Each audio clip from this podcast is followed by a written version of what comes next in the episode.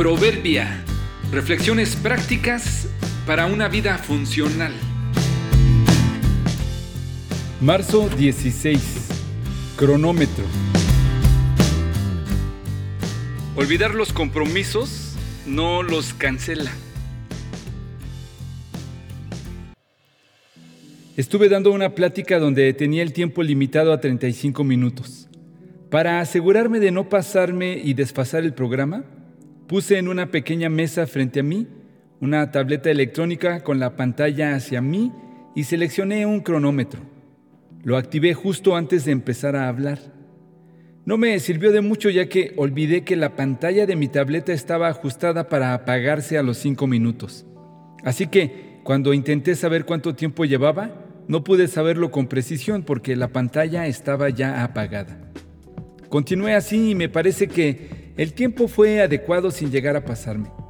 Dejé lugar a quien me seguía en el programa. Todo terminó como estaba previsto. Antes de retirarnos del evento yo me aseguré de guardar mis notas y todo lo que llevaba de apoyo. Unos días después, tomé nuevamente mi tableta para buscar alguna página en internet. Dos clics, una clave se activa la pantalla y sí, efectivamente, mi cronómetro seguía marcando el tiempo. 156 horas con 38 minutos y no me fijé cuántos segundos. Para nada recordé que ese día, aunque la pantalla se apagó, el cronómetro seguía su marcha. Nada pasó, no fue nada grave ni complicado, solo siguió marcando el tiempo. Este cronómetro sin detenerse me llevó a pensar en esos procesos que iniciamos y después nos damos la vuelta sin detener.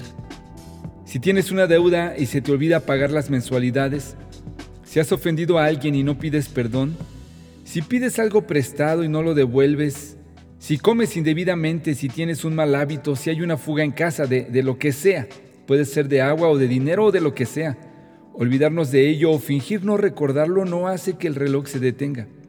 El tiempo sigue su marcha y a menos que deliberadamente busques a quien ofendiste o negocies un acuerdo o intervengas directamente y lo detengas, esto seguirá con todas las consecuencias que ello implica. Detén tu marcha y detén el asunto. ¿Habrá un cronómetro que echaste a andar y no recuerdas?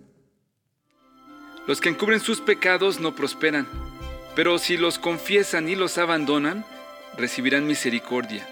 Proverbios 28:13.